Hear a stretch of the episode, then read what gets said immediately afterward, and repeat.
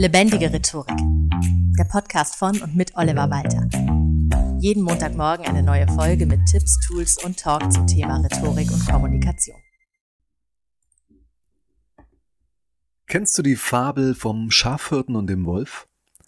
Aesop erzählt darin von einem jungen Schafhirten, dem beim Hüten der Schafe furchtbar langweilig wird. Was ich persönlich ganz gut nachvollziehen kann. Also beschließt der junge Hirte für ein bisschen Action zu sorgen. Und ruft laut, Hilfe, ein Wolf, ein Wolf!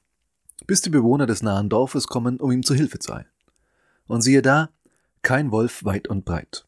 Aber der Hirte lacht sich schlapp. Der hat so richtig Spaß. Also ziehen die Dorfbewohner unverrichtete Dinge wieder ab. Es dauert aber nicht lange, bis dem Hirten wieder langweilig wird, und da er offenbar nicht sonderlich kreativ ist, zieht er dieselbe Nummer nochmal durch. Und wieder kommt das ganze Dorf, um ihm zu helfen. Aber wieder kein Wolf. Stattdessen viel Gelächter vom Schafhirten. Die Dorfbewohner murren und sind verständlicherweise ziemlich genervt. Wie sollte es nun in einer Fabel, die uns etwas lehren will, anders sein? Natürlich kommt kurz darauf wirklich ein Wolf, und der Hirte ruft laut um Hilfe. Ein Wolf, ein Wolf! Aber die Dorfbewohner kommen natürlich nicht nochmal.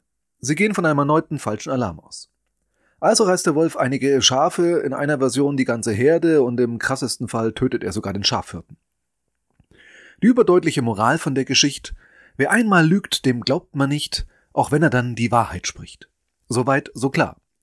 Aber was kannst du tun, um glaubwürdiger zu kommunizieren? Mal abgesehen davon, nicht so viel zu lügen und die Leute zu veräppeln wie der Hirte in der Geschichte. Dazu hier nun sechs Tipps für mehr Glaubwürdigkeit in deiner Kommunikation. Als allererstes, nicht lügen bedeutet auch, nichts zu versprechen, was du dann nicht einhältst. Das muss nicht immer bewusste, also gar vorsätzliche Täuschung sein. Wie wenn man einem Kunden zusagt, dass natürlich alles genauso funktioniert, wie er sich vorstellt. Nur um den Auftrag irgendwie an Land zu ziehen. Wohl wissend, dass man die gewünschte eierlegende Wollmilchsau gar nicht liefern kann. Nein, meistens sind es ja doch die kleinen Versprechen, die deine Glaubwürdigkeit untergraben, wenn du sie nicht einhältst. Zum Beispiel, ich melde mich morgen und dann wird es doch übermorgen, weil morgen was Wichtiges dazwischenkommt. Ist an sich nicht wirklich tragisch, wenn man sich erst nach zwei Tagen meldet. Außer du hast versprochen, dich morgen zu melden. Warum das nicht klappt, ist dann auch schon egal. Rechne also bei solchen Versprechen immer einen Puffer ein. Wenn du sagst, ich melde mich kommende Woche und schickst dann doch noch am Freitag die Mail raus, dann bist du sogar schneller als angekündigt, was zu einer positiven Überraschung führt. Du übererfüllst die Erwartungen, die du selbst zuvor mit einem Versprechen geschaffen hast. Und das ist was Gutes.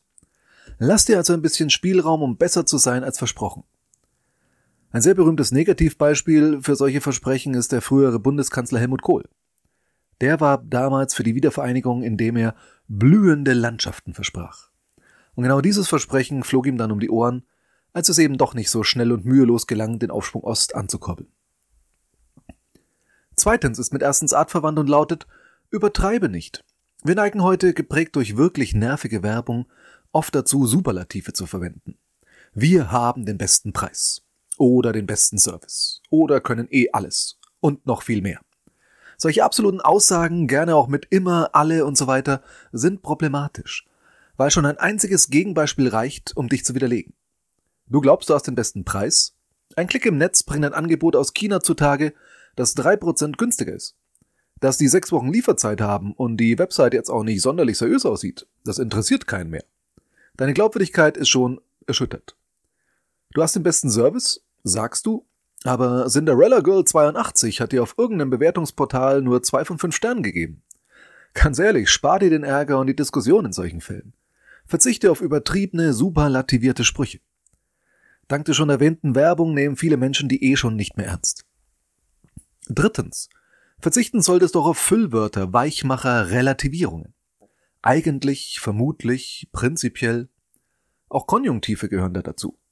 Könnte sein, müsste schon klappen. Der Konjunktiv ist nur als Höflichkeitsform in Ordnung. Ich hätte gerne zwei Brötchen. Oder ich würde das Schnitzel nehmen. Das ist einfach eine höfliche Art zu bestellen. Ich will zwei Brötchen. Verschafft dir nicht mehr Glaubwürdigkeit bei der Bäckereifachverkäuferin. In allen anderen Kontexten drückt der Konjunktiv Unsicherheit aus. Genau dafür wurde er auch erfunden, um etwas auszudrücken, was nicht zwingend so ist, aber sein könnte. Glaubwürdige Kommunikation ist klar und verbindlich. Da haben Weichmacher, Relativierungen und Konjunktive nichts verloren. Das machen wir so, ist eine klare, verbindliche Aussage. Eigentlich könnten wir das schon so machen, denke ich mal, ist dagegen, äh, du weißt, was ich meine. Zu dieser verbindlichen Wortwahl gehört auch der Verzicht auf Mahn. Mahn müsste mal. Mahn wird sich wundern. Nein, wer wundert sich? Adressiere deine Nachricht. Einen Brief, auf dem dein Name steht, wirst du viel eher lesen als einen mit dem Aufdruck an alle Haushalte mit Tagespost. Wenn du dich wunderst, sag, ich wundere mich. Wenn dein Publikum sich deiner Meinung nach wundern sollte, dann sag auch, sie wundern sich. Eine klare Botschaft hat einen klaren Absender und einen klaren Empfänger.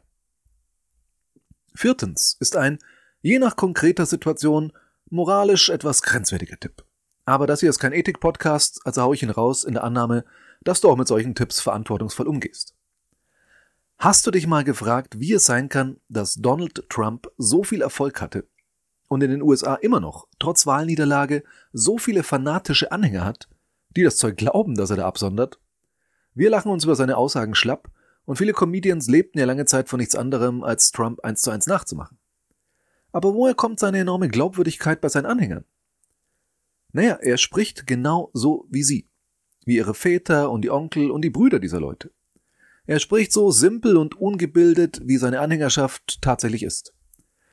Die glauben aufgrund seiner Sprache, die auch die ihre ist, dass ein Multimillionär einer von ihnen, von den einfachen Leuten sei. In viel kleinerem und weniger dramatischen Rahmen kann man das übrigens auch bei deutschen LokalpolitikerInnen beobachten. Manche geben nachmittags ein Fernsehinterview in druckreifem Hochdeutsch, durch und durch akademische Sprache, und abends im Bierzelt sprechen sie plötzlich im schönsten Dialekt mit ganz simplen Botschaften. Um den Menschen vor Ort, ihren Wählerinnen und Wählern zu zeigen, hey, ich bin eine oder einer von euch. Und das kommt an. Menschen vertrauen am ehesten Menschen, die so sind wie sie selbst. Nur ganz wenige Exoten ticken da anders. Zum Beispiel konstatierte der Komiker Groucho Marx mal, er möchte keinem Club angehören, der Leute wie ihn aufnehmen würde. Damit ist aber ganz klar die berühmte Ausnahme von der Regel. Ich mache vielleicht mal eine extra Folge zum Thema Pacing and Leading, wie es auf Englisch heißt, also wie man sich an sein Gegenüber kommunikativ anpasst, um eine Beziehung herzustellen und Vertrauen aufzubauen. Fünftens, zu diesem Beziehungsaufbau gehört vor allem auch die Körpersprache. Mimik, Gestik und Stimme. Wenn du mit zitternden Beinen und eben solcher Stimme deinen Vortrag beginnst, wirst du nicht glaubwürdig rüberkommen. Glaubwürdig wirkst du dann, wenn du mit fester und ruhiger, als auch nicht zu lauter Stimme sprichst. Langsam und deutlich. Wer laut wird und brüllt, erzielt vielleicht kurzfristig einen Effekt beim Gegenüber, aber Glaubwürdigkeit baust du so nicht auf. Such zudem den Augenkontakt. Die Augen sind im übertragenen Sinn der Schlüssel zu unserer Seele, wie es immer so schön heißt, und da ist was dran. Wir blicken Menschen sehr häufig in die Augen, um abschätzen zu können, mit wem wir es zu tun haben. Nicht nur beim Flirten ist der Augenkontakt wichtig. Auch bei dem Verkaufsgespräch würdest du vermutlich kein Vertrauen haben zu einem Verkäufer, der jeglichen Augenkontakt mit dir vermeidet. Gestikuliere nicht zu viel und versuche möglichst einen festen Standpunkt einzunehmen. Nicht nur, aber auch im wörtlichen Sinn. Zeig deine Handflächen, wähl offene, einladende Gesten. Und sobald wieder möglich, begrüße dein Gegenüber mit einem festen, verbindlichen Händedruck. Und einem Lächeln natürlich. Ein Lächeln wirkt immer sympathisch und auch souverän. Außer bei einer Beerdigung vielleicht.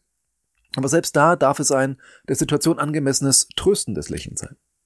Zum Abschluss ein Tipp, der mir persönlich besonders am Herzen liegt, nämlich sechstens, wenn du nichts zu sagen hast, rede auch einfach nicht. Ein Zitat, das von den meisten Quellen dem ehemaligen US-Präsidenten Abraham Lincoln zugeordnet wird, besagt, es ist besser zu schweigen und als Idiot verdächtigt zu werden, als zu reden und dadurch alle Zweifel zu beseitigen. Oder wie es schon im 5. Jahrhundert bei Boetius hieß, si taco isses, Latein für hättest du nur geschwiegen. Philosophum manissis, dann wärst du ein Philosoph geblieben. Nie ist das, was diese beiden Zitate ausdrücken, zutreffender gewesen als zu unserer heutigen Zeit. So viele Menschen verwechseln vor allem in den sozialen Medien Meinung mit Ahnung. Wenn du zu einem Thema nichts beizutragen hast, weil es nicht dein Wissensgebiet ist und du keine persönlichen Erfahrungen damit hast oder irgendwelche Berührungspunkte, dann halt einfach mal den Mund. Hör zu und lerne. Widersteh bitte in solchen Situationen der Versuchung, unbedingt etwas beitragen zu wollen, wenn du nichts wirklich Sinnvolles beizutragen hast. Umso glaubwürdiger wirst du auf den Themengebieten wahrgenommen, zu denen du wirklich etwas zu sagen hast. Jetzt ist es auch für mich an der Zeit zu schweigen, also sobald ich dir die kleine Hausaufgabe der Woche mit auf den Weg gegeben habe. Es bringt wenig, wenn du versuchst, alle sechs Tipps auf einmal umzusetzen. Knöpfe lieber jeden Tag dieser Woche einen anderen vor. Beginne mit dem, bei dem du denkst, am meisten umsetzen zu können. Und notiere deine Fortschritte. Führ zum Beispiel eine Strichliste mit Füllwörtern, die du verwendest, oder Übertreibungen oder Generalisierungen, die du gesagt hast. Du wirst überrascht sein, wie schnell sich da etwas verändern lässt und wie leicht es fällt, sich zu verbessern. Das darfst du mir gerne glauben. Vielen Dank fürs Zuhören und bis zum nächsten Mal. Das war Lebendige Rhetorik, der Podcast von und mit Oliver Walter. Jeden Montagmorgen eine neue Folge mit Tipps, Tools und Talk zum Thema Rhetorik und Kommunikation. Wenn du Oliver Walter als Experten für lebendige Rhetorik buchen möchtest, schau doch mal auf www.walter-oliver.de.